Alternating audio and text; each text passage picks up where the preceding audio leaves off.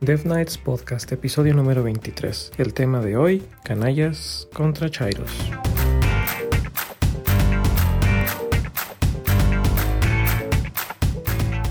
Hola Mike, hola Jacro, ¿cómo están? Muy bien, ¿cómo estás tú? Feliz año. Feliz año, feliz año, feliz año, Jacro. Feliz año a todos. ¿Qué cuentan? ¿Cómo les fue después de estas largas vacaciones, empezando por los episodios, por el episodio perdido y luego por los puentes? Sí, fíjate que sí. Hace a ver, cuántos kilos que no nos hablábamos. Oye, sí. pues hace un mínimo un Guadalupe Reyes, entonces estamos hablando de peso pesado. Oye, sí, literalmente nos aventamos el Guadalupe Reyes. Sí, tal cual. Pues todo bien. ¿Qué, qué, les parece si hacemos como un, una especie como de recuento de, de, lo que pasó el año pasado en, bueno, cada uno de nosotros?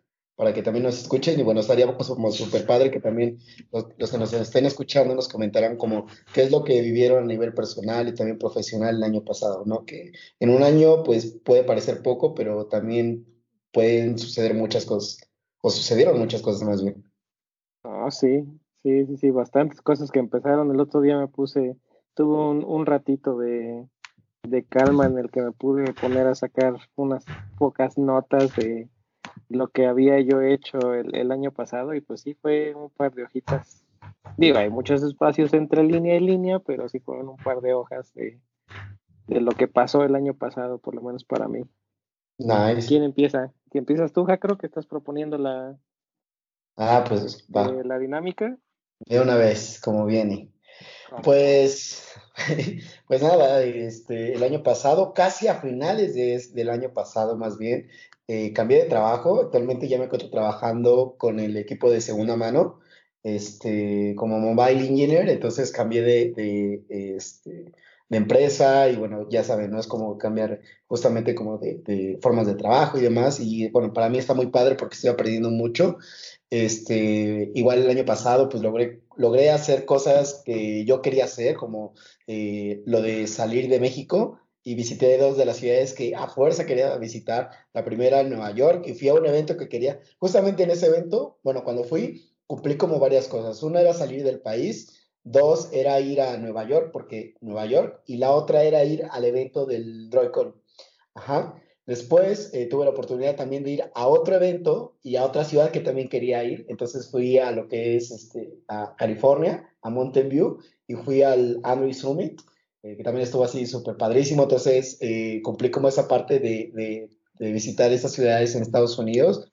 Y bueno, también estuve viajando aquí en, en, México, ¿no? En diferentes estados, estuve como haciendo varias cosas. Eh, justamente me uní al proyecto de Dev Nights Podcast y también inicié lo que es el proyecto de, de los podcasts de Android, que bueno, ahorita también por cuestiones de salud no había podido grabar, pero bueno, ahorita ya me siento mucho mejor, creo que se me escucha mucho mejor hace unos 20 días así que también ya van a regresar. Igual, este, fueron como bastantes cosas, como yo soy medio aventurero en ese sentido, entonces me lancé del paracaídas y en 15 días voy a ir a lanzarme otra vez, ahora de 17 mil pies, y este, estoy como bastante contento con eso también. Y pues nada, en general creo que para mí fue un buen año, yo lo siento así, un buen año con rachas malas, con rachas buenas, con muchas cosas que aprendí a nivel profesional y a nivel personal este, muchos errores también que tuve, pero bueno, eh, creo que afortunadamente eh, parte de, de, justamente del, vivir día a día es, como reconocer tanto tus aciertos como tus errores, entonces, pues a mí, eh, luego yo sí me hago como una crítica un poco fuerte en ese sentido, como decir qué es lo que haces bien, qué es lo que haces mal y cómo puedes cambiarlo. Y lo apliqué y afortunadamente me funcionó en muchas cosas. Entonces, eh, pues me fue bien. Fíjate que me fue muy bien el, el año pasado. Vale. Mike, escala y tú te avientas en paracaídas. Sí. Sí, eh, que. Contradictorios los muchachos. toca a Eric que salte del bungee. no, eso ya lo hice hace. Uf. Oh, bien, bien. si no hay foto, no vale. Fuerte, es lo malo. No, sí, técnicamente no pasó porque no hay foto, entonces Tendré que repetirlo, pero sí, me tocó aventarme hace híjole, si me pongo a sacar cuentas, van a ser más de más de 10 años, muchos más de 10 años. Ah, ya se olvidó. Ya, Es más, casi estoy seguro que tiene casi 20 años de que me aventé del bungee. Uh. Porque todavía estaba yo en la prepa, o sea que fue en el 99 o antes, y fue en la Feria de Puebla. No, pues ya urge otra vez. Sí, ya. sé, hay que renovarlo. hay que renovar ese salto. Pero me toca a mí, bueno, pues, mi recuento del 2018, a ver si no los duermo. Ah, de las primeras cosas que me tocó hacer cambio radical en el año pasado fue moverme de Ember a moverme al ecosistema JavaScript, digamos más reciente, porque fue, fue un poco ahí de, shock de brincar de una sola plataforma, una sola eh, un solo framework a pasarme con Angular, TypeScript, Array.js, Webpack, etc, etc, y compañía. Entonces eso fui, ese, ese fue un, buen, un buen, una buena salida de confort porque ya tenía bastante tiempo que no tenía yo dolor de cabeza al terminar el día laboral tratando de entender cómo funcionaba todo. Así que, y me duró como una, semana y cachito. Pero bueno, eso fue uno de los cambios. Como ya lo mencionaste y seguramente también lo va a mencionar Mike, pues arrancamos el, el Dev Nights podcast. No tengo exactamente la fecha, pero la podemos conseguir cuando no esté hablando yo, o si ustedes pueden conseguirla en el primer episodio este, pues arrancamos el Death Nights y ya estamos, nos aventamos 22 episodios entre que grabábamos semanal y grabábamos quincenal, de según, según se diera el caso, pero pues salieron 22 episodios, así que... Sí, perdón, nada más rapidísimo, perdón que te interrumpa, 14 de mayo, perdón. No, excelente, 14 de mayo. Entonces, pues sí, ya tendremos que pensar qué hacemos para el año de de Death Nights podcast probablemente algo, algo bueno, algo interesante. Y una, una acampada en la Malinche. Ah. Anda, mira que estaba yo pensando precisamente en, ir a la Malinche, pero no acampada, sino a las cabañas, porque hace muchísimos años que no voy. Tengo ganas de ir. Pues sí, está, está muy bonito, sí lo recomiendo. Sí, pues mira, hace, eh, si tiene 20 años casi que me aventé del, del bungee, no quiero decir cuántos años tiene que, que no voy a la, al centro vacacional de la Malinche porque tiene muchos más años todavía, pero tengo bonitos recuerdos de cuando íbamos de, iba yo de niño con, con la familia, pasábamos ahí este, un fin de semana o, o algo así, estaba bonito. Luego, entre mis necedades, pues estuve brincando entre Apple Music, Spotify, Apple Music, Spotify, y en, a final de cuentas terminé con, con Apple Music actualmente. como ah. que pasé una temporada larga con Apple Music, me acostumbré a la interfaz y a la, a la forma en la que funciona y pues ya. Eh, ¿Qué otra cosa? Mm. Ah, dos, dos viajes a dos bautizos tuvimos dos bautizos, fuimos padrinos de bautizos el año pasado, entonces tuvimos dos sobrinos, dos ahijadas. Sí, estuvo interesante. Pues bueno, fue bonito venir varias veces el año pasado a México. Muy bien, muy bien.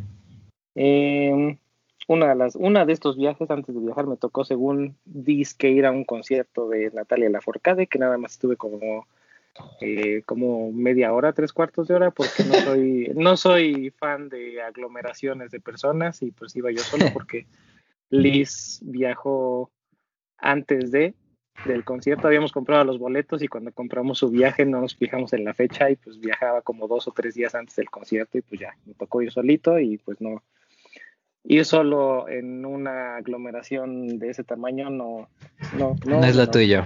No es lo mío definitivamente. Sí, no, no.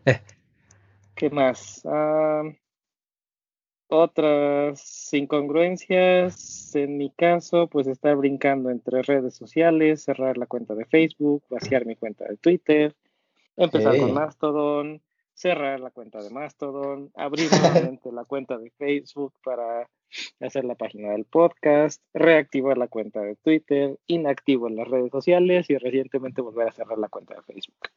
Hey, oye, yo te copié esa parte de la de Facebook, ya este, la desactivé y en estos días estoy próximo a bajar la información y eliminarla. Sí, nuevamente no, no vi realmente ninguna, ninguna ventaja de tenerla abierta y como estoy medio, pues no sé si, si a veces abuso de, de, paranoico en algunas cosas y de no paranoico en otras, pero por lo menos con Google y con Facebook estoy tratando de evitarlo lo más posible. Eh, ya muchos saben que no uso muchos servicios de Google. ¿Qué pasó, Mike?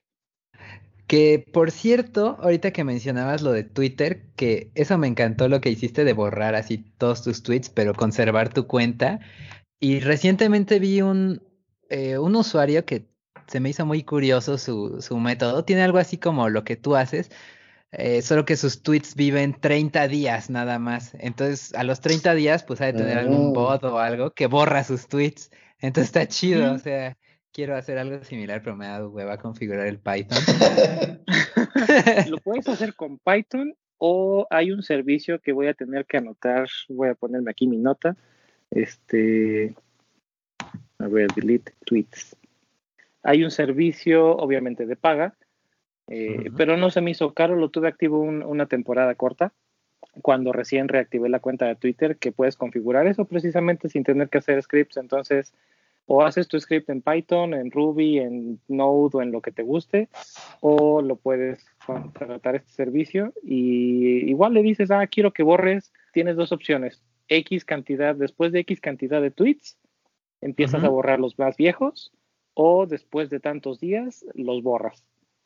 Entonces, si dices, ah, pues después de 14 días, después de 30 días, bórralos, pues entonces, si no, si no tuiteas nada en esos últimos 30 días, pues se van a borrar y la otra es mantén, por ejemplo, un máximo de 100 tweets. Entonces, cuando haces el tweet número, eh, cuando haces el tweet, el tweet número 101, el tweet número 1, pum, sale volando. Y tienes un número máximo de tweets. Yo no podría hacer eso. Pero bueno, mi, perdón, Jacro, mi, mi purga de, de, Twitter estuvo más cañona recientemente, porque aparte de borrar, primero borré todos los tweets y pues ya después reactivé la cuenta y la empecé a usar un poquito, pero lo que hice actualmente, y digo, no es nada personal, si me llevé entre, las, entre los pies a alguien que me seguía, pues hay una disculpa. Lo que hice fue eh, hacerle white Hashtag pastor. Hashtag pastor. Arroba pastor. Este, me llevé entre los pies a prácticamente todos mis, mis, mis followers en Twitter. Entonces, pues sí, estuvo, esa fue la, fue la gran purga del 2018. La purga. anyway, siguiendo, ¿qué más? ah, pero bueno, pongo en las, en las notas, agrego el link por si les interesa de este servicio para los el borrado de tweets. Y obviamente si no quieren pagarlo, pues con un scriptcillo, no dudo que por ahí ande alguno ya hecho y si no, pues una forma sencilla, ¿no? De hacerse algún, algún script para hacer sí, mismo. Había, en, en GitHub está una búsqueda en, en, Python y en JavaScript. Lo clonas y lo puedes correr ahí Y listo. Así de facilito. Luego, otra cosa interesante del año pasado fue el road trip que hicimos a Niagara y Toronto. Estuvo muy padre. La verdad no había yo hecho uno, uno de, ese, de ese estilo y, me gustó muchísimo. La manejada más larga que ya había yo hecho antes fue cuando manejé de Puebla Aguascalientes, que me llevé mi coche. Y ese fueron ah, como seis, como seis horas más o menos que me hice de camino, seis, siete horas que me hice de camino. Y la de Niágara, pues estuvo padre, fueron diez horas con muchas paradas, pero fueron diez horas. Y estuvo también padre, ya casi no la sentimos. Obviamente de ida y luego otras de vuelta. Eh, ¿Qué más? Pues se acordarán de la feria renacentista que les platiqué, la feria del ajo, eh, que les platiqué que tuvimos que mandar a Masha al hospital y que se quedó internada un, día completo. Y afortunadamente ahí quedó. Ya todo está tan, tan normal como puede estar. ¿Qué más? Y más recientes, pues tuvimos un summit en Reston con la oficina, donde conocía prácticamente todo el equipo con el que estoy trabajando directamente. Estuvo padre, conocimos gente de, ¿de dónde? Pues de, de, diferentes lugares de Estados Unidos, de California, de Virginia, de Pensilvania, los que fuimos del área de, de, Nueva York y Connecticut, hubo gente de Hawái, de Canadá, de la India y no me acuerdo de dónde más, pero estuvo muy padre también. E hicimos un escape room uno de los días, también estuvo padre. No sé si han hecho Órale. alguno. Este, no, pero sí he escuchado, eh, poniendo en contexto, y me corrige si estoy mal, un escape room es este un problema, ¿no? Que estás en un cuarto y tienes que escapar el cuarto. Entonces con algún código, con alguna clave o lo que sea, ¿sí? Sí, sí, es eso precisamente. Un poquito más largo que eso, pero ese es el, el estilo básico. Entras con, generalmente entras con un equipo porque si entras tú solo, pues yo creo que va a estar un poco aburrido y más difícil. Siempre dos cabezas piensan mejor que una y pues si aumentas el número de cabezas, llega un momento en que piensan más y luego de ahí se empieza a ir para abajo y empiezan a pensar menos, pero anyway. Este, entramos, creo que fueron seis o siete personas las que entramos por en diferentes escape rooms. A nosotros nos tocó uno de eh, con temática como de Star Wars, Star Trek, Ujú. y estuvo padre. Ok. Sí, fue el que nos tocó a nosotros fueron, como dices, o sea, de seguir indicaciones a medias o encontrar qué es lo que significaban las indicaciones o adivinar o tratar de, sacar pistas para encontrar códigos en candados de combinación e ir armando rompecabezas y luego los rompecabezas te daban las pistas para resolver otros candados y así estuvo, estuvo interesante. Nos dieron una hora y creo que terminamos en 50 minutos. Entonces, Ay, muy bien. Sí, también estuvo, estuvo padre. No, la verdad es que lo había jugado nada más una vez, yo solo en, en un en VR. Y aunque estaba interesante, también es, es más padre cuando lo estás jugando con, con un equipo que cuando estás tú solo. Claro. Cool, cool. Y pues creo que esos fueron los, los grandes, el gran Los highlights. del año pasado. Sí, tú tienes, no quiero hacer spoiler, pero creo que tú tienes dos cosas interesantes también que nos, al menos que nos puedes platicar. Eh, sí. Pues, pues bueno, eh, iniciando el año, un gran cambio que hubo en mi vida fue pues que me metí ya muy de lleno a todo lo del montañismo y de escalada. Eh, me metí con un amigo de aquí de Puebla, este Jesús. eh, nos metimos a escalada, pero también nos metimos a un curso de montañismo de la UAP. Y ahí con ellos fue que fuimos al Pico, al Lista, al Nevado de Toluca, a la Malinche. Bueno, ese ya habíamos ido por sí, pero a N cantidad de, de montañas de, de México y estuvo pues muy padre, ¿no? Como que nos enseñaron técnicas correctas, cómo empacar la mochila, este, nudos. Y pues eso estuvo padre, ¿no? Como que agarrar ese, ese gusto por, por la naturaleza, ¿no? Por salir al aire libre. Y pues creo que ya es como que una pasión que se me va a quedar ya para toda la vida, ¿no? El gusto por el salir o así. Entonces estuvo cool. Em, ¿qué otra cosa? Bueno, igual este, este año pude salir a, a Estados, Estados Unidos, igual que Hackroff, este, pero yo fui a, a Austin a conocer y así. Y otro gran cambio que hubo en mi vida fue que este, el, este año que pasó eh, ya me casé, entonces ya eh, eso Uh. ocurrió a- apenas hace como dos, tres semanas. Oh, Y sí, sí, este estuvo, estuvo muy bien, la, la fiesta, todo estuvo, estuvo a todo dar. Y última cosa que pasó, pero pues esa ya digamos que fue de este año, igual acabo de, de cambiar de, de empleo y justo, Oh. justo hoy firmé contrato, entonces digamos que mañana es mi, mi día oficial que empiezo wow. con, con Great Joy. Entonces, pues sí, mm, es una startup de ahí en Estados Unidos que es de, de esas cajas de suscripción, pero ellos son como que un marketplace de eso, ¿no? O sea, como tipo un mercado libre, pero de cajas de suscripción, por así decirlo. Y ajá, ¿Cómo se llama? Como que Ajá. se, se llama Crate Joy, así Crate Joy.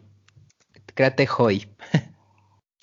Ah, ya sé cuáles. No, no me ca- no me caía todavía el 20 de los de lo que estabas mencionando del nombre, pero ya entendí cuáles son. Mm, Son de los que dices, ah, yo soy fan de Doctor Who y tienen una crate de sorpresa de Doctor Who, entonces me suscribo, pago mi Una cuota mensualidad mensual y cada mes- me mandan una cajita, ¿no? Con swag. Es correcto. sí, sí, sí. Está bien chido eso. Pósters, dulces, figuritas sorpresa y todo ese tipo de cosas. Sí, entonces, pues, digamos que ellos fueron pues de los primeros que, que empezaron a hacer eso y, pues creo que tienen pues una gran mayoría de, de ese mercado.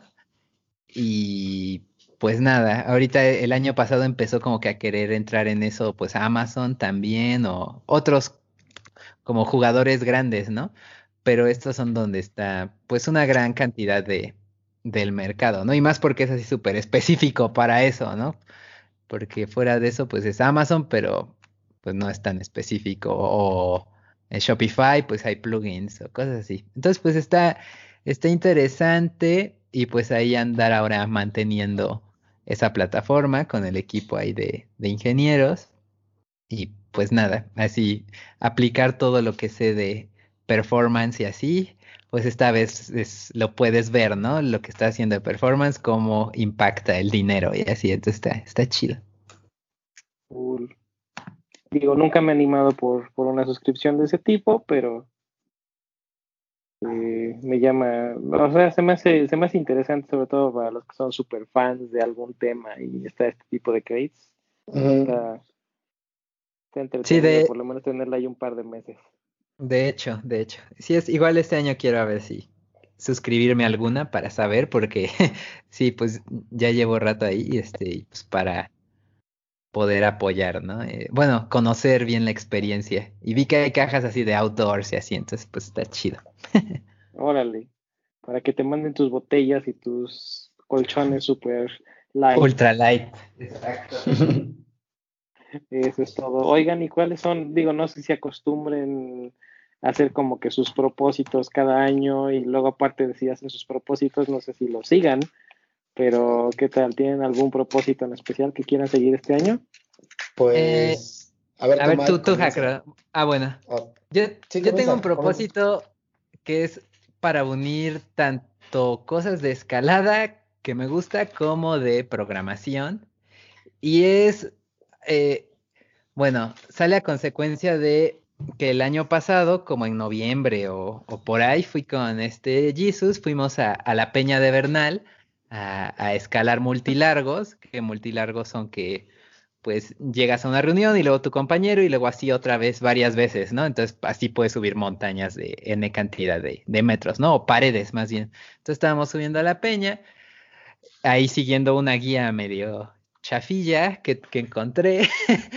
y pues obviamente ese, ese fue el grave error porque pues en la guía vienen fotos de pues dónde está la vía, pero obviamente fotos tomadas como desde el cerro de enfrente. Entonces claramente no es lo mismo cuando, cuando ya estás, ahí, ¿no? Frente, que sí, pues, estás viendo con la cara pegada a la piedra. exacto, entonces pues nos trepamos a una, a una vía mal y pues empezó, digamos, fácil, ¿no? Fácil, fácil, luego una más o menos. Este, dijimos, bueno, va, no, pasa nada, ¿no? A lo mejor y ahorita ya se, se reúne en la que queremos bien y ya. El chiste es que cuando íbamos, no sé si en el quinto o sexto largo, o sea, ya estábamos como a, aproximadamente a 350 metros del piso. O sea, ya los árboles se veían así como agujitas, ¿no? Como pastito. y estábamos ahí y ese largo estaba perrísimo, así, no mames, estuvimos dos horas. Bien pro. Y dos horas intentando y cayéndonos, intentando y no pudimos y pues tuvimos que abandonar, o sea, hacer rappel y de regreso al suelo. Y de hecho eso nos tardó más que lo que llevábamos subiendo. ah, lo inventes. Y estuvo así, horrible, horrible. Estuvo padre. Yo creo que hizo más padre la aventura para contar la historia que si nada más lo hubiéramos sacado y ya, ¿no? El chiste es que a consecuencia de eso este, dijimos, no, pues es que sí estaría chido tener este, pues la guía, pero pues al menos con fotos de cerca o un video o geolocalización. Entonces dije, pues lo, voy a armar. Mm. Y, ya. oportunidad. Sí. Así que pues eso, he andado estos fines de semana yendo a escalar ahí, este, pues aquí en Puebla, en Valsequillo, y he grabado vías con mi GoPro para tener este pues ese material, ¿no? El video, ya después las fotos, irlas alimentando ahí, ¿no? Y pues hay también ya escaladores que son pues mucho mejores que, que, nosotros, que les quiero igual prestar la GoPro para que hagan pues las vías difíciles, ¿no? Ir teniendo pues algo así como un almanaque de aquí de las vías de Puebla y pues igual y expandirlo a otros lados después. Entonces eso.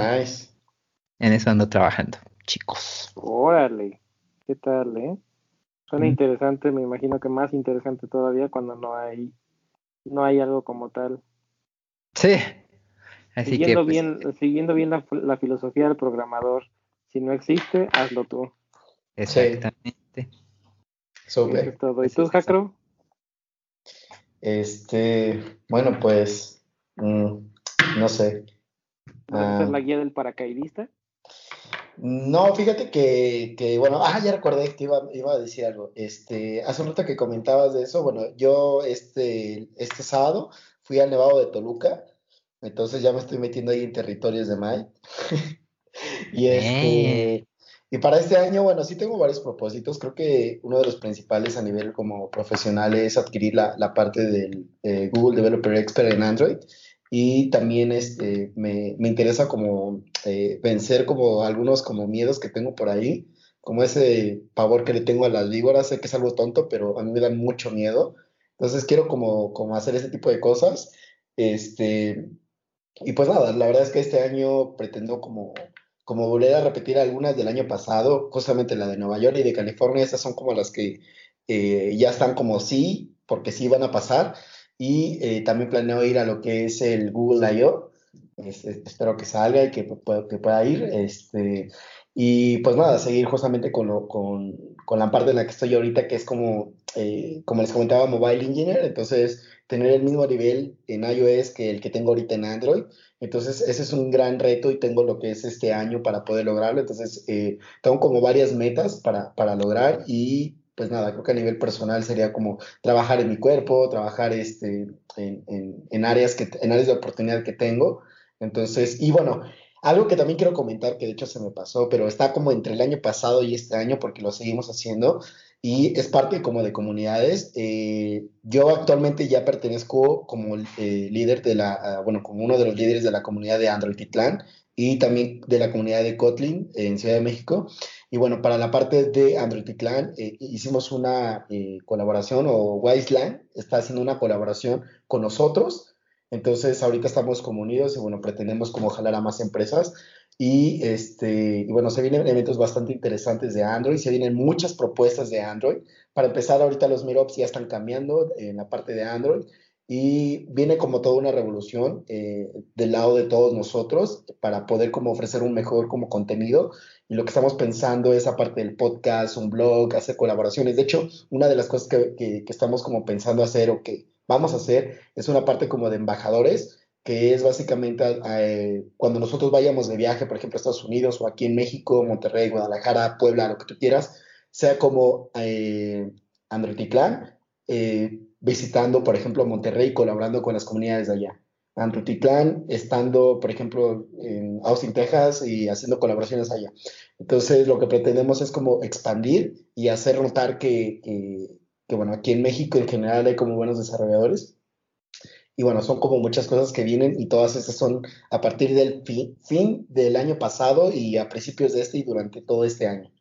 Entonces, son como bastantes cosas las que tengo que hacer. Y bueno, algo también que quiero compartirles que realmente me está, me está gustando mucho es que eh, a partir de lo que es este año, bueno, desde semanas antes más bien, eh, logré como ver que tenía un problema con el tema de disciplina y la constancia. Entonces, estoy atacando ese problema y créanme que sí se ven resultados. Realmente sí notas como, como esa diferencia y algo que te puede servir para poder eh, hacer esto es crearte un hábito y para poder crear un hábito y que puedas llevar un registro, al menos en la, en la parte de Android hay una aplicación llamada ah, Hábitos, así tal cual, y, este, y eso te ayuda como a ir viendo como el porcentaje que llevas como para generar un hábito al 100% y te va diciendo como lo que en, los días que has fallado, en los días que has acertado, entonces eso me ha ayudado muchísimo y, y si alguien tiene esa falta de disciplina, eh, les puede ayudar como justamente todo esto. Y pues ya, eso es todo. Órale.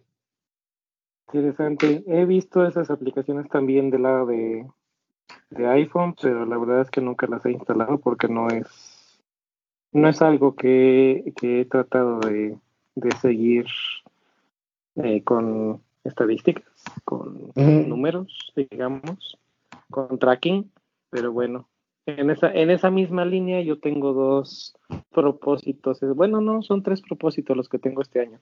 Eh, uno, cero refrescos, por ahí de hecho los puse hoy, hoy el, día, el día de hoy que estamos grabando lunes 7 de enero del 2019. Este, cero refresco, eh, a veces no tomo, a veces tomo mucho refresco, entonces mi, mi plan es por lo menos durante todo el 2019 no tomar nada de refresco. Y pues si me, si me funciona probablemente se vuelva permanente. El otro que tengo es eh, igual que el refresco, no tomar cerveza, casi no tomo cerveza, pero las veces que tomo cerveza me empieza a doler la cabeza, entonces creo que por ahí hay algo que no debería yo estar tomando. Así que también es el mismo plan. Y el tercero, pues es un poquito más subjetivo porque tengo ganas de, empezar a utilizar más Firefox que Safari y que Chrome. Principalmente por uno de los links que quería, que quería compartir más, un poquito más adelante, que es que Microsoft ya de plano decidió votar eh, su motor de JavaScript y su motor de rendereado y empezar a utilizar Chromium. Entonces, sí, entonces nos están, eh, poco a poco está ganando territorio que no debería estar, en mi opinión, no debería estar ganando Google. Así que en lugar de estar usando Chromium o WebKit, pues voy a tratar de, de usar y de apoyar lo que es el Open Web, con, por lo menos con Firefox. Y más adelante, pues ya si me empiezo a, a meter un poquito más en, en, los proyectos de Mozilla, pues ya veré qué más empiezo a utilizar. Esos, esos son mis propósitos. Ya les estaré platicando qué tal me va, sobre todo con el de Firefox. Por lo que los otros dos no creo que me tomen, no creo que me den ningún trabajo. Hasta ahorita no me ha dado ningún trabajo, así que no creo que sea difícil. Pero el de Firefox ya veremos cómo me va. Muy bien. Y pues ya, eso es nuestro recuento entonces del 2018. Sí, pues sí, estuvo bien. ¿cómo, ven, ¿Cómo ven este 2019? Pues se viene bien, yo creo que... que... les gustaría ver o que les gustaría hacer? Pues como podcast, pues sí me gustaría que grabemos un poco más seguido, o al menos igual que el año pasado, creo que estuvo bien, mínimo cada quincena. Y pues nada, siento que, que estamos creciendo padre, también ya hay bastantes más podcasts en México que cuando empezamos, que prácticamente pues no había muchos o estaban parados o así, y ahorita como que ya se reactivaron un buen, entonces está chido. Sí, sí, sí. Sí, pues yo la verdad estoy muy desconectado del mundo de podcast en México, no, no sé si fuera de los que conocemos haya más podcast allá fuera de los que no hemos escuchado, estaría padre si alguien eh, que nos escucha a nosotros conoce podcast que no hemos mencionado, pues estaría también súper padre que, que lo que los sí que nos comentaran no pues para, para abrir nuestra nuestro panorama y probablemente buscar colaboraciones en un futuro no muy lejano. Tenemos una pendiente con con Jimmy arroba Jimmy Lag y con Pastor arroba Pastor. Y con Mitch Mendar igual arroba Mitch Mendar ahí en el tema Master. Tenemos una participación pendiente aprovechando que estoy en Puebla y ojalá que Jagro también estuviera en Puebla estaría padre.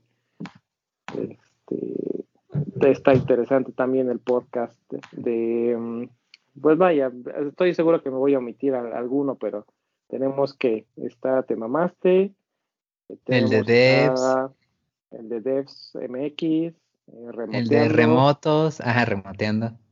Dale con Suarnos.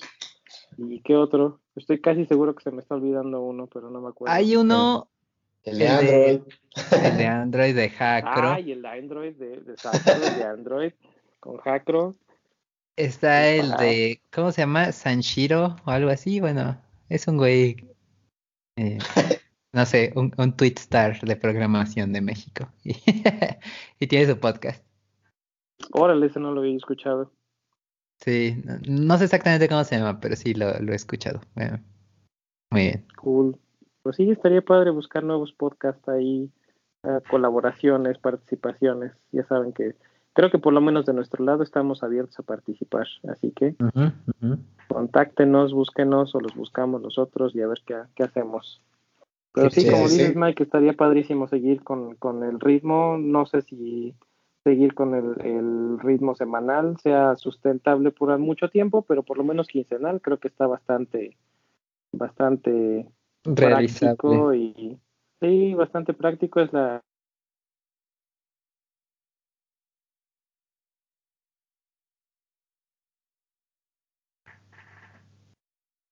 súper, súper genial que lo, lo lográramos y lo continuáramos. Ok, ok. Pues bueno, ¿qué más? Tenemos por ahí algunos links que queríamos compartir. Eh, sí, había un par de links que, que puse. Bueno, uno es el notición que salió hoy, que es que ah, eh, ya Microsoft liberó los repos ilimitados privados en GitHub. Así que eh, pues ya, eh, así la, la Chaires no iba a pagar eso, déjenme les digo. Tenemos dos GitHub fans y un GitHub tal vez hater en este podcast. No soy hater, eh, pero... no soy hater, pero no lo uso pero porque hay otras cosas. No, fíjate que, fíjate que yo pienso que, que, eso es como una navaja de doble filo porque está súper chido que puedas tener tus repos privados pero creo que parte de lo que... Ojo que lo, que lo que sea que digas aplica para el rep, lo que es el servicio que sea que estés usando para... Sí, o sea, realmente yo, por ejemplo, lo que veía que, entre comillas, bueno de, de esta parte de que se tuviera que pagar por los repositorios, es que de cierta manera te obligaba a hacer más open source, todo. Y a la hora de subir un proyecto lo pensabas bien porque sabías que a lo mejor te, alguien lo iba a checar. Sobre todo si tienes como varios eh, seguidores, te puedes como te preocupas, ¿no? Por subir algo que a lo mejor alguien lo va a tomar como, como base y uno tiene que pensar justamente en eso. Ahora, al tenerlos privados o gratis. Sí, no, no, no, súper mal Bye, bye, bye. bueno, pues que sí, pero mira, te, voy a, te voy a rebajar de que es básico, Jacro. esa, va, esa va dedicada para Pastor.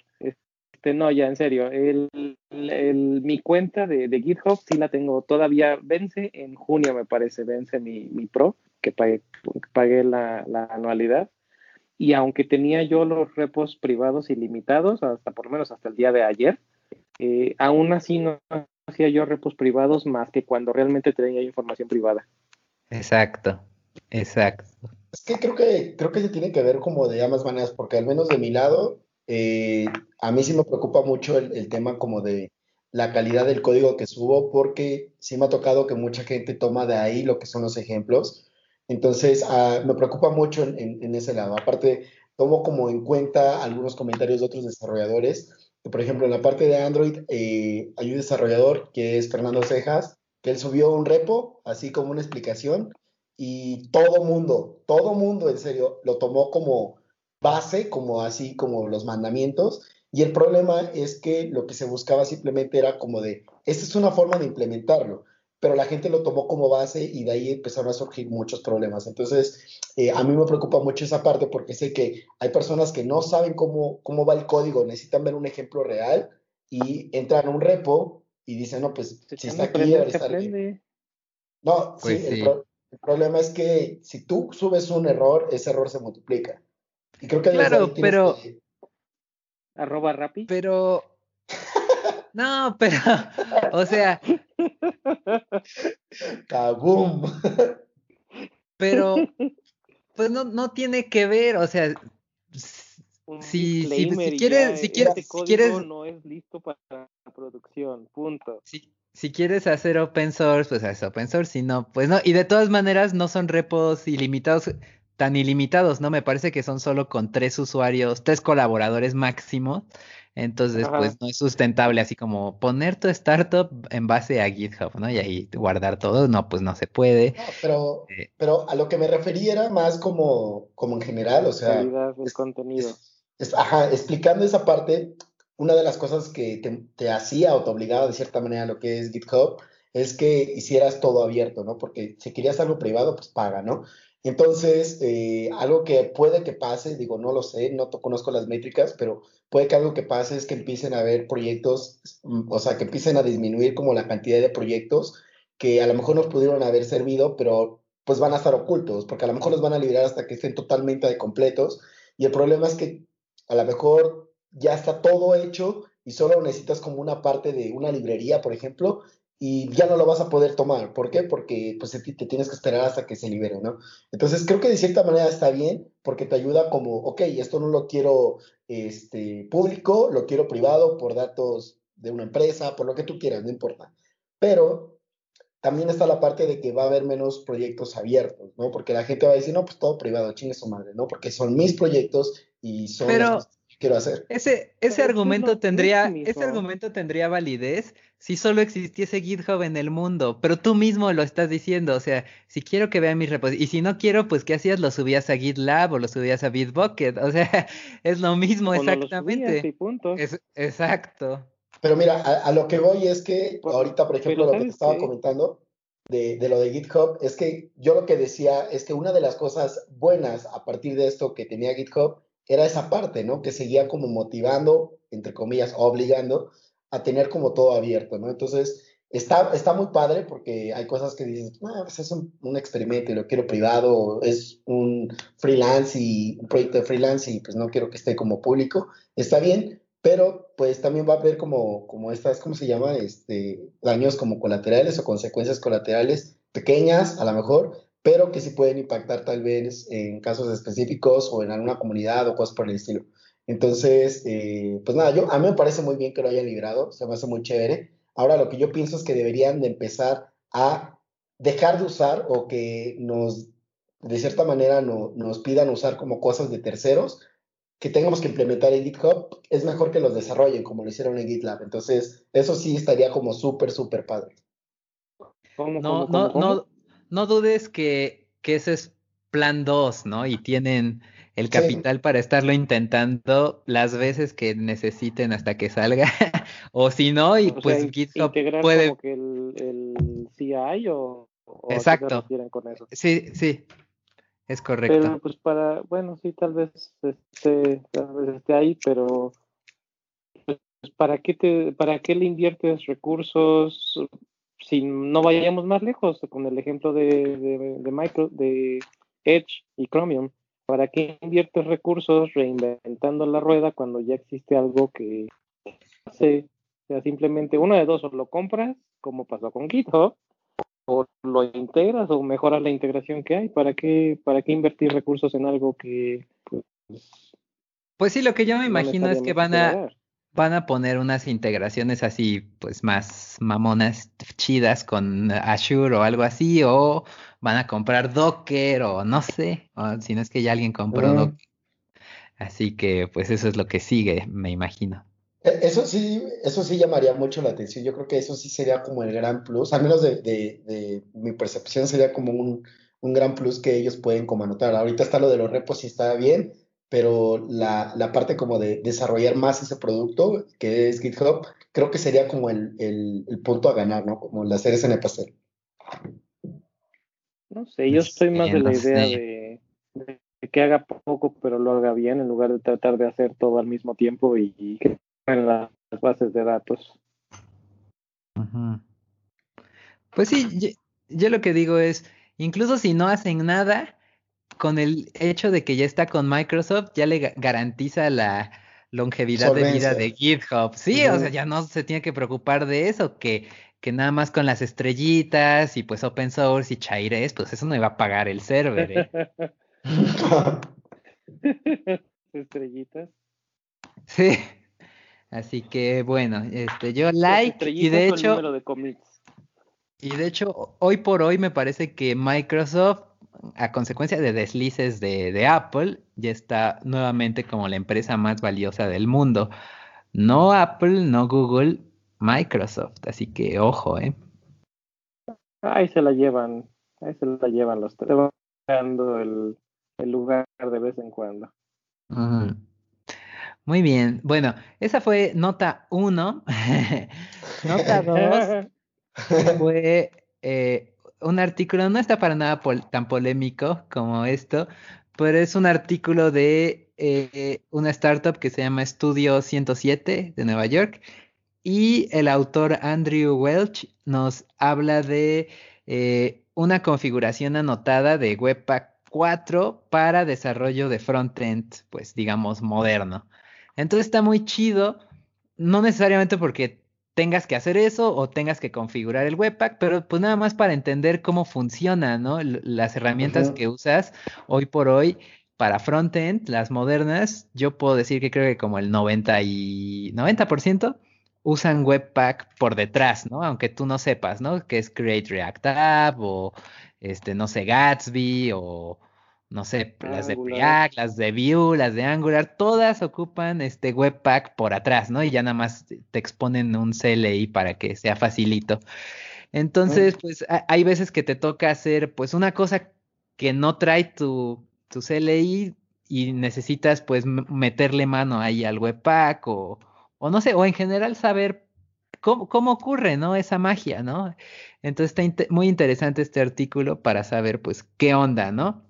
O en mi caso, que sí me encanta configurar y meterme, pues fue así, ah, una delicia, ¿no? Ir viendo, ah, así, ah, está chido. ¿Cómo hace esto? ¿Cómo hace aquello? ¿Cómo Exacto, así, eh, ah, él le hace así, ¿no? Y yo le hago así, no, mejor le copio a él, ¿no? Cosas así. Entonces, muy buen artículo, lo recomiendo y pues ya, like. Y ya son todas mis, mis notas de hoy. Nice. Ya sé por qué te gustó el artículo. ¿Por, qué? la foto que trae ahí de la persona escalando. Ah, pues, pues igual. Subliminal ahí.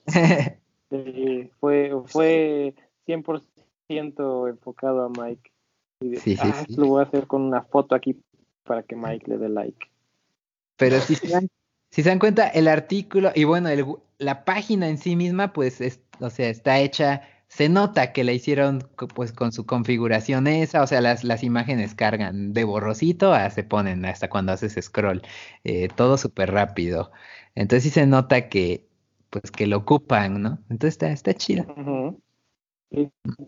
Food. Exacto. Muy bien, pues eso, eso es todo de mi parte. Nice. Eso es todo. Pues yo tengo uno que ya comenté, era el hecho de que Microsoft votó sus motores internos de Edge para usar Chromium. Ahí la verdad es que no, no, no, no, no estoy nada de acuerdo con eso, no me late. No uso Edge, no uso Internet Explorer desde hace muchísimos años, pero aún así no creo que sea una buena decisión. Yo estoy de acuerdo con, con un blog post de, Mozilla y de muchos otros que han dicho que pues es, es una es una pérdida realmente para el, para la web el, que Microsoft haya tomado esta decisión porque hay menos variedad. Digo JavaScript siempre ha sido el problema no que hay cada quien tiene su, su versión de la implementación su versión del, del estándar. Hay browsers o navegadores que adoptan los cambios más rápido, otros que les toma más tiempo el, adoptar esos cambios. Pero aún así, esto le daba variedad y le daba la opción a cada una de las plataformas de hacer experimentos, hacer propuestas y de probar esas propuestas en, pues ahora sí que en el mundo con, con usuarios reales. Y así es como se iban generando las, las especificaciones ya, las finales, ¿no? Para, para los estándares.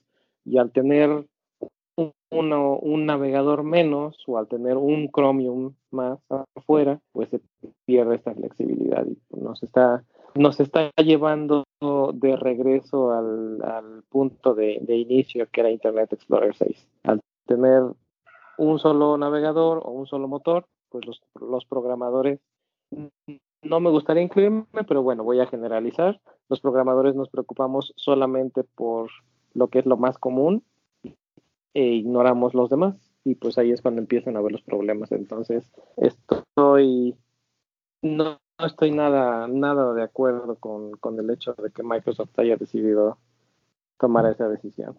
¿Y usted Pues yo digo que no se pierde mucho. Porque Safari sigue siendo, sigue siendo el, el, Internet Explorer de hoy en día, así que tenemos todavía un Internet Explorer por ahí. Pues sí, pero sigue siendo WebKit, digo, aunque sea, sea o no sea el Internet Explorer 6 de, hoy en día, que no estoy muy de acuerdo con eso, pero sea o no sea, sigue siendo WebKit y sigue teniendo similaridades con, con Chromium. A final de cuentas, Chromium fue un, fue un fork de WebKit. Pero, eh, ¿de qué manera estaba? O sea, ya ni estaba haciendo nada el, el Edge, claramente no estaba ni le estaban metiendo dinero, ni innovando. Así que es prácticamente tu mismo argumento que diste hace rato de mejor que usen lo que ya existe en vez de desarrollar, pues ya fue eso. Capitalista Sí y no. O sea, hay, hay, casos en los que está bien ese argumento y hay casos en los que no está bien. Ah, en los míos, dice. Cuando, sí, sí, cuando no me conviene, sí. No, no, no, no, no, o sea, en Git, en el caso de Git, son dos casos muy diferentes. El caso de GitHub es la plataforma de Git, el, el, servicio como tal de Continuous Integration no es parte del servicio. en este caso, pues cada sistema operativo tiene su respectivo navegador. Y Windows tenía Edge o tiene Edge. Tienes macOS, tienes Safari. Tienes este Chrome OS, pues viene con Chrome. Y aparte tienes Android, que también creo que viene con Chrome, y tiene otros raros que de repente viene con Samsung. Estás en Linux, pues hay diferentes navegadores, ¿no? Dependiendo de qué, dependiendo de qué sabor tengas en Linux. No, también está están otros navegadores, no me acuerdo. Eh, Genome tiene uno y creo que KDE tiene Conqueror, si mal no recuerdo cómo se llama, o no sé si todavía exista, y así sucesivamente. cada plataforma tiene su navegador. Pero a lo que voy de que no, no me parece esta opción es que la, la eh, web es una plataforma abierta, digamos, no, no sé cómo expresarlo bien, pero en mi cabeza es una plataforma abierta ver esta diversidad, sobre todo grande, porque pues Microsoft, nosotros lo vemos, no lo vemos así porque somos usuarios no Microsoft, principalmente. O sea, estamos, creo que Jacro también es tu caso, que estás en Linux o estás en, en Mac OS, si mal no recuerdo. Windows no es una plataforma que sea tu plataforma de día a día, pero así como nosotros estamos en esta plataforma, hay muchísimos usuarios que usan Windows y que usan Microsoft Edge como su navegador principal.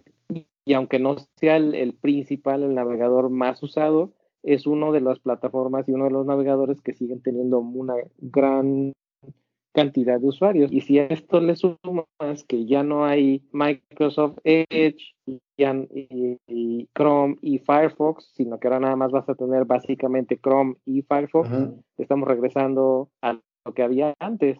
O sea, Aunque hay, hay... a los, a los 90 aunque hay una diferencia importante, que era que Microsoft ponía también hizo lo mismo. ponía lo propio motor y valió. Dijeron, ¿saben qué? A, a, la Verge vamos a utilizar Chromium y ya Opera, que era otro navegador relativamente importante, pues ya también es otro Chrome disfrazado. Por eso, pero hay una diferencia, que era que Microsoft hacía sus, como sus propios estándares y, ya YOLO, ¿no? O sea, no, no seguía los estándares recomendados por la W, este, ¿cómo es? W3C o, bueno, ellos. versus WebKit y, ¿cómo se llama? El otro Chromium, pues que sí basan en, se basan en eso, ¿no? En los estándares eh, acordados. Ahorita, ahorita sí, porque hay variedad pero ¿qué pasa cuando eres el único? No sé, no sé, ya me suenas como al jacro. No, no, no, no, no quiero caer en, un, sí, no, no quiero caer en una, en una teoría conspiratoria, pero cuando hay un estándar y hay otras opciones, pues te alineas con el estándar porque quieres que te usen y vas a tratar de buscar otras, otras opciones por las cuales te sigan usando tus usuarios. Vas a tratar de tener ciclos de desarrollo rápido para tratar de implementar lo más nuevo de ese estándar y tratar de jalar más usuarios. Vas a tratar de usar, de usar menos memoria, aunque no sea el, caso de Chrome.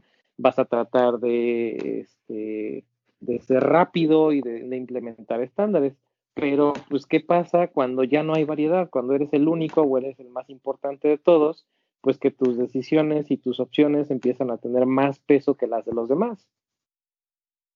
¿Qué pasa con nosotros? ¿Qué pasa con nosotros como, como web developers? Eh, igual y te, te, estoy excluyendo un poco en esto, Jacro, pero ¿qué pasa con los web developers? ¿Qué es lo que dices? Es que este feature que estoy tratando de usar en este framework o en, JavaScript está soportado en Chrome, pero no está soportado bien en, en, en, Internet Explorer o no está bien soportado en Edge o no se ve bien en Firefox. Lo primero que haces es, pues, nada, me vale. O sea, el, yo lo estoy haciendo en Chrome y Chrome es de los mejores. Y si yo uso Chrome, pues los demás pues también deberían de usar Chrome porque es el, estándar o es lo mejor. Entonces ahí, en lugar de que los navegadores sigan el estándar, en este caso el navegador que tiene mayor, este, mayoría de usuarios está haciendo lo que hacía Microsoft con Internet Explorer 6. Dicen, pues sabes qué, me vale el estándar, yo soy la mayoría, yo voy a dictar mis reglas y si los demás quieren alinearse conmigo bien y si no, pues a mí me vale, porque a mí yo soy el que está dictando, yo soy el que tiene la mayor cantidad de usuarios y me valen los demás. Bueno, eso es muy relativo igual. Es un punto que a mí la verdad no, no me late. no, sí, sí. ¿Por qué dices que es relativo? Te entiendo. Y bueno, eh, en Pixel, eh, pues generalmente era eso, ¿no? Que se tenía que ver a, huevo igual y funcionar a huevo igual eh, desde Internet Explorer 11 para arriba, ¿no? Y pues era pues nuestro pan de cada día de hacer que todo funcionase exactamente igual. Pero igual, así como dices, más bien eso es como lo raro. Más bien lo común en, en la industria in real life, o sea, que no sean nada más empresas que se dedican a hacer front-end, es exactamente lo que acabas de decir. O sea, prácticamente con que salga en Chrome, eh, Safari y Firefox, pues ya, chingue su madre, porque pues ya es. Internet Explorer te, tiene menos del 1% y pues ya, si la gente anda usando Internet Explorer, pues de por sí seguro es en su compu del trabajo. tendrían que estar trabajando y no viendo una página. Entonces, creo que por como es el mundo real, eh, creo que es mejor así, hace más homogénea la experiencia web, lo que acabas de decir, por los mismos argumentos que acabas de dar y como es el mundo real, no el mundo idealista, es mejor que sea así. Miren, yo en este punto creo que voy a estar de acuerdo con Estoy de acuerdo con Eric por el tema de que siempre la competencia va a generar mejores resultados que el monopolio en general. Entonces, creo que todos hubiéramos ganado de cierta manera si eh, la parte de Microsoft hubiera decidido optar por eh, seguir trabajando en lo suyo, que de por sí pues no era nada, pero hacía competencia, o de plano pues pasarse un poco al lado de Firefox, porque Firefox sigue, defendiendo el tema de privacidad, sigue defendiendo muchos, mucho, eh, como, como ideas bastante buenas.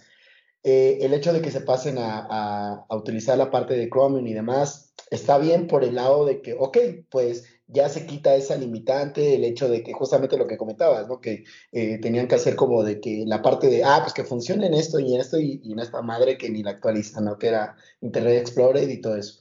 Está bien por ese lado, pero creo que se pierde mucho más de lo que se gana. Entonces, eh, yo también cuando vi la noticia fue como de, mm, pues bueno, creo que ya se inclinó la balanza más de ese lado. Si de por sí ya había más peso del lado de, Chromium, ahorita pues ya le aventaron todo, ¿no? Para ese lado. Entonces, Firefox tiene que hacer como movidas más eh, fuertes, tiene que ofrecer como cosas mucho mejores. Creo que algo que marca la diferencia entre uno y otro, ambos son buenos navegadores, pero algo que marca la diferencia es que como el mismo, Google desarrolla lo que son las, bueno, desarrolla lo que es la parte de, Chrome y desarrolla también todos los productos que están alrededor de ello, el tema de la implementación está mucho más desarrollada que con lo que es Firefox. Entonces, eh, por ahí vi un artículo, no recuerdo muy bien, pero donde mencionaban como que inclusive había estrategias como medio sucias con la parte de, Chrome versus Firefox, este, Firefox, y comentaban que justamente era eh, el, hecho de que, ¿por qué es que en esa plataforma, bueno, en este navegador, se ve súper perfecto y cargan súper rapidísimo los videos y no es tema de tecnología. Y en el otro navegador, por alguna razón, cargaban más lento, ¿no? Entonces, por ahí también hay jugadas sucias que ha hecho lo que es este Chrome y a mi parecer, te digo nuevamente, se está perdiendo más de lo que se está ganando. Y también me extraña que de este lado Microsoft le esté dando pues tanto poder a Chrome en, su área, pues, o sea, ¿por qué les dan tanto poder si a Chrome después se le ocurre cambiar el API de algo? Pues Microsoft en este caso va a tener que alinear. O van a terminar haciendo otro fork de Chromium y van a, a la larga va a ser todavía peor. Yo, digo que puede pasar más lo segundo, lo del fork. Pues lo otro que, que digo es, a, a ver qué pasa. Digo que pensándolo pues como estratégicamente era eso, ¿no? Estaban peleando desde su trinchera en el 1% o menos de usuarios. y pues ya, no, pues ya no mames, mejor le metemos un que sí. así que... ¿Y no puedes pues, con ellos? Sí, o sea, es que es igual así, eh, caes igual en esa cortina de humo de, de que no es la, la realidad, ¿no? Y pues no, pues no, no, no bueno, pero entonces en este caso lo que tú estás peleando Mike no es si es Chrome o no es Chrome, es más bien que se apegue al estándar. Claro. O sea, a mí me vale si es Chrome o es Firefox o es Edge o es Internet Explorer. Si, se apega al estándar y cumple con el estándar y hay un set de tests que validan el estándar, y, lo cumple, pues me vale el navegador que sea. Y si fuera ese el caso, pues por mí adelante, pero pues no está, no, definitivamente no creo que vaya a ir en esa dirección. Pues habrá que ver, habrá que ver. Ya vimos hoy a Hacker. ¡Ay, qué bueno! El, el, GitHub es muy buena noticia. Este, este, podcast fue como de, de mucho hacerle al Chairo. Pero está chido porque este, eso ayuda también como a, ver cosas que a veces pues no puedes conseguir cuando pues nada más tú las piensas, ¿no? Entonces está bastante bueno eso.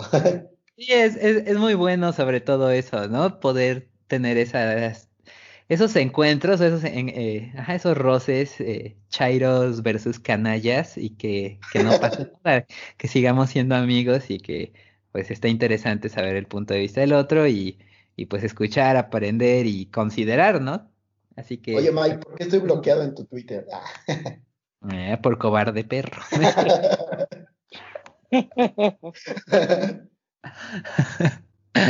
Ah, no es cierto, no está bloqueado. Ah, Desbloquear, clic. ok, ok. Muy bien. Bueno, y pues, creo, creo que tenías también unos links, ¿no? Digo, ya nos ah, extendimos, pues ya de una vez aprovechamos y nos terminamos de extender. Sí, pues eh, de algunas cosas que he estado viendo, que de hecho algo que también tengo que anotar, que tengo que hacer ya en estas semanas, es eh, estudiar a fondo lo que es Git, porque eh, creo que me malacostumbré a solo simplemente hacer pull, hacer un push, hacer commit y se murió. Eran los tres. Y no, taché, no, o sea, no, o sea, tal cual, ¿no? Entonces, eh, creo que ahorita en estos días y semanas más bien he estado aprendiendo como cosas, o reaprendiendo más bien, este, cosas que, que dejé de ocupar hace tiempo. Entonces, una de las cosas que, que, que comentaba, ¿dónde está el link de un momento? Bueno, en general son cosas puras cosas de, de Git. Eh, uno, de los comandos es el, el de Cherry, si no me, equivoco, que es como para jalar, eh, ah, explicándole. Ajá, que es como para jalar si tú estás trabajando en tu branch y otra persona está trabajando en otro branch y esa persona realizó o hizo una función que tú necesitas y no te tienes que estar esperando hasta que lo suba y tú lo bajes, pues con esta función puedes mandar a llamar específicamente a ese cambio e insertarlo en el tuyo. Ese está como súper padre.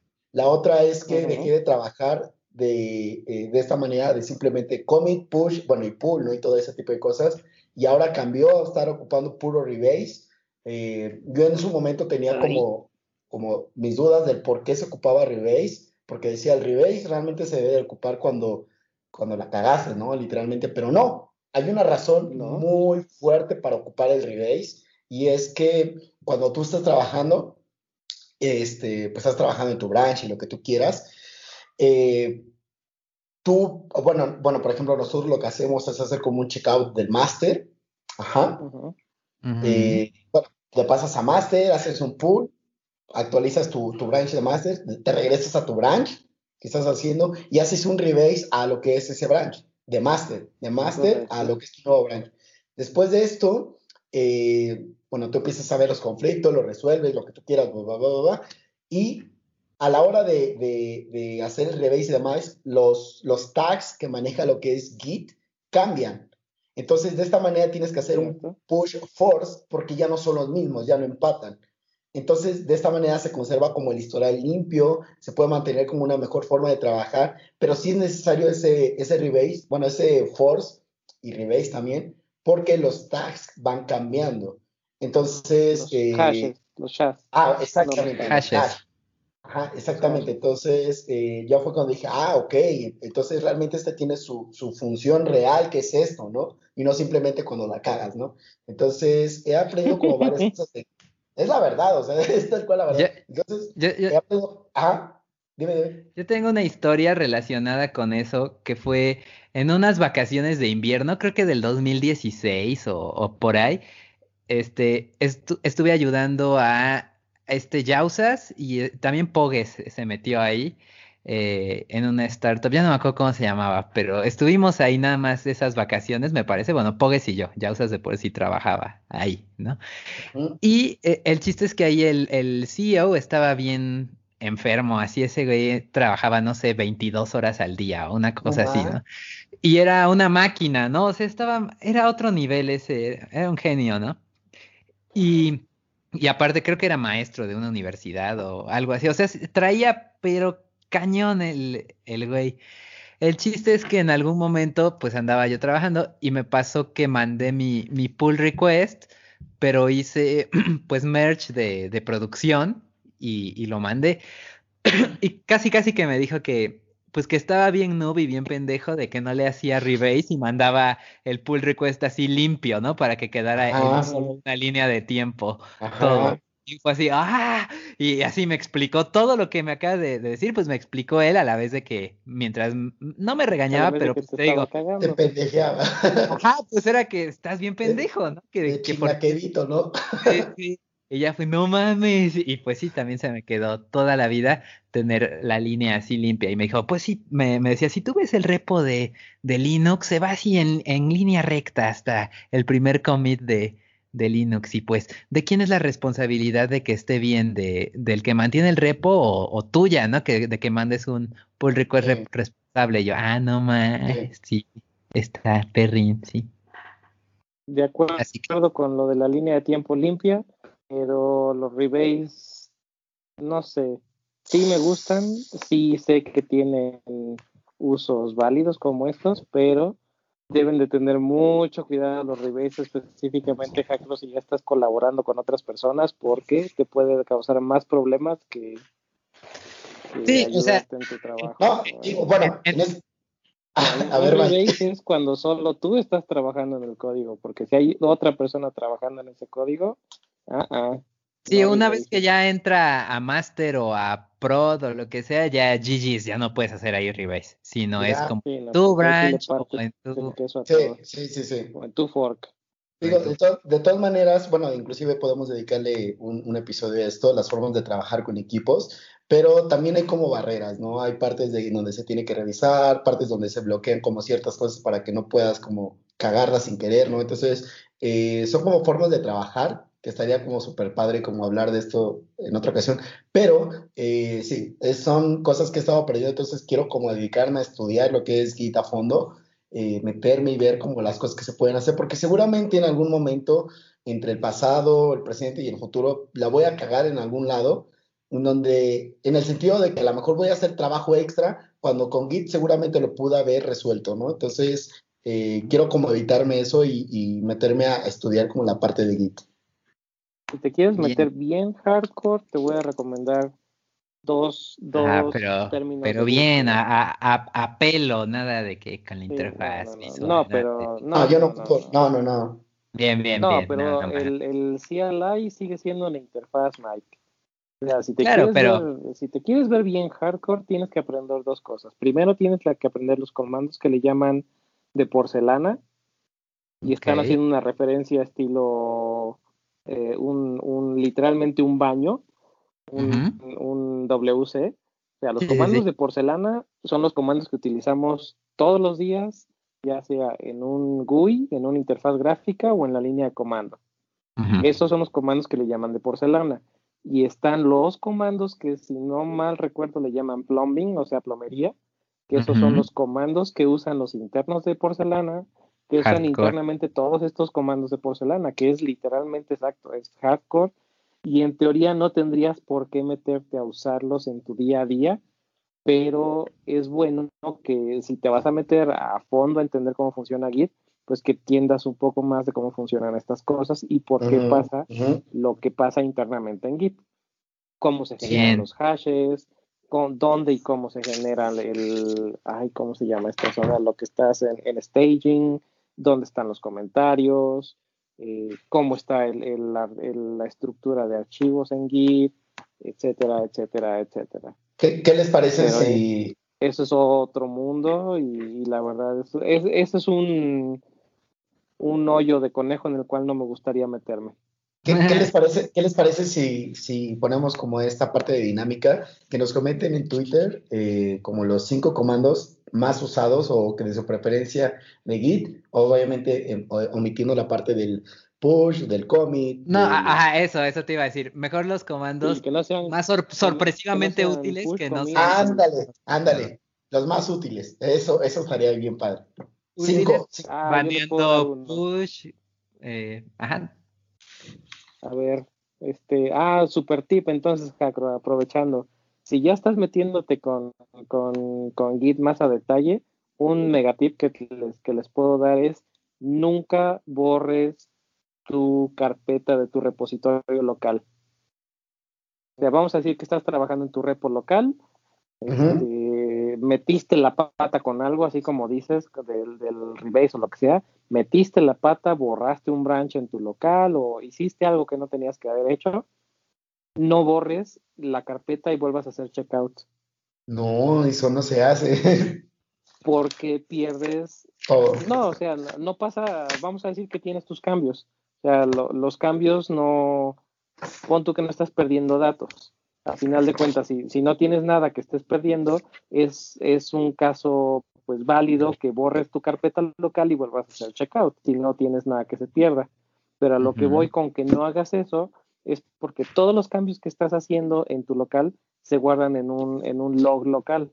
Entonces, si de repente tenías un branch y lo borraste, o ya no te acuerdas dónde estaba esa referencia, puedes usar un comando de Git que se llama reflog, y ese reflog te da todas las referencias de todos los branches que tienes en tu local, todo el historial de todo lo que has hecho en tu repositorio está en ese log.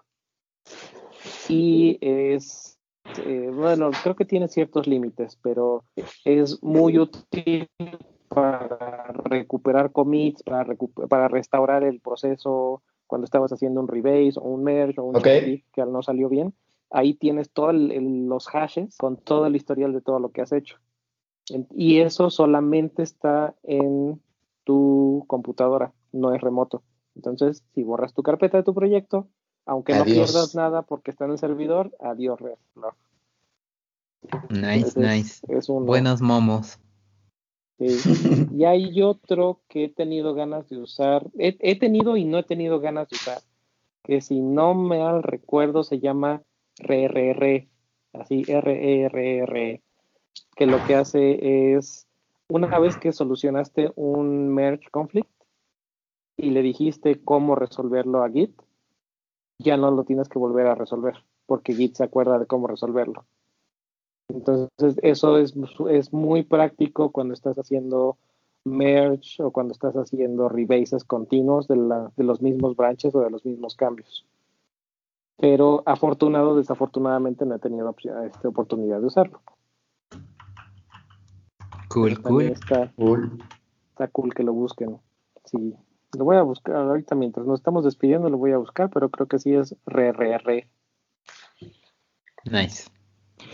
Pues, pues bueno, no sé si haya otro, otra liga más, pero creo que ahora sí ya nos super extendimos. Pero ha estado muy buena. Sí, sí, estuvo, estuvo muy bueno este episodio. Pues creo que no, creo que ya llegaríamos al fin de este episodio. Sí, se queda pendiente entonces para el otro hablar de el tema que quedaba, que era hablar de nuestras películas y series favoritas, pero ese también tiene para tiene tiempo. Tiene para largo. Sí, así que yo creo que aquí aquí cortamos. Va que va, pues, aunque después nos digan que sí, que no, que cortamos o no cortamos y demás. va, pues nada. Arroba te mamaste. Muy bien. Pues, este, pues muchas gracias, señores. Les deseo un súper feliz y productivo 2019. Igualmente. Muchas gracias a todos los que nos escuchan. Síganos escuchando. Ya saben, ya tienen su tarea de mandarnos cuáles han sido sus sorpresivamente útiles, sus comandos sorpresivamente útiles en Git que no sean los típicos pull, push, eh, commit, checkout, clone. Status. sí. Log. Exacto. Va, va, va. Y que no sea, que no sea, o eh, vamos, bueno, vamos a cambiarle un poquito, voy a cambiar un poquito las reglas aquí. Igual y se vale que sean todos estos básicos. Ajá, pero, pero, más perrines. si es con algún, bueno, si más perrines, o si es con algún parámetro extra, o como que con algún pipe. Va, va, va. Con más configuración. Ándale, un, uso así como que más, más, más perrín, como dice Mike. Perfecto. Ah, pues, pues ya saben, ya tienen su tarea. Muy bien. Perfecto. Bueno, pues un abrazo a pues, todos. Igual. Nos vemos, chicos. Escuchando.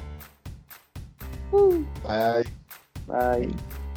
Recuerden que pueden ser parte del show enviando sus comentarios a cualquiera de nuestras redes sociales o por correo electrónico a podcast.devnights.mx. No olviden suscribirse con su cliente de podcast favorito o visitando nuestra página podcast.devnights.mx. Mike es Shell Dandy en Twitter, Eric es Ruiz de Chávez en Twitter y yo soy David Jacro también en Twitter.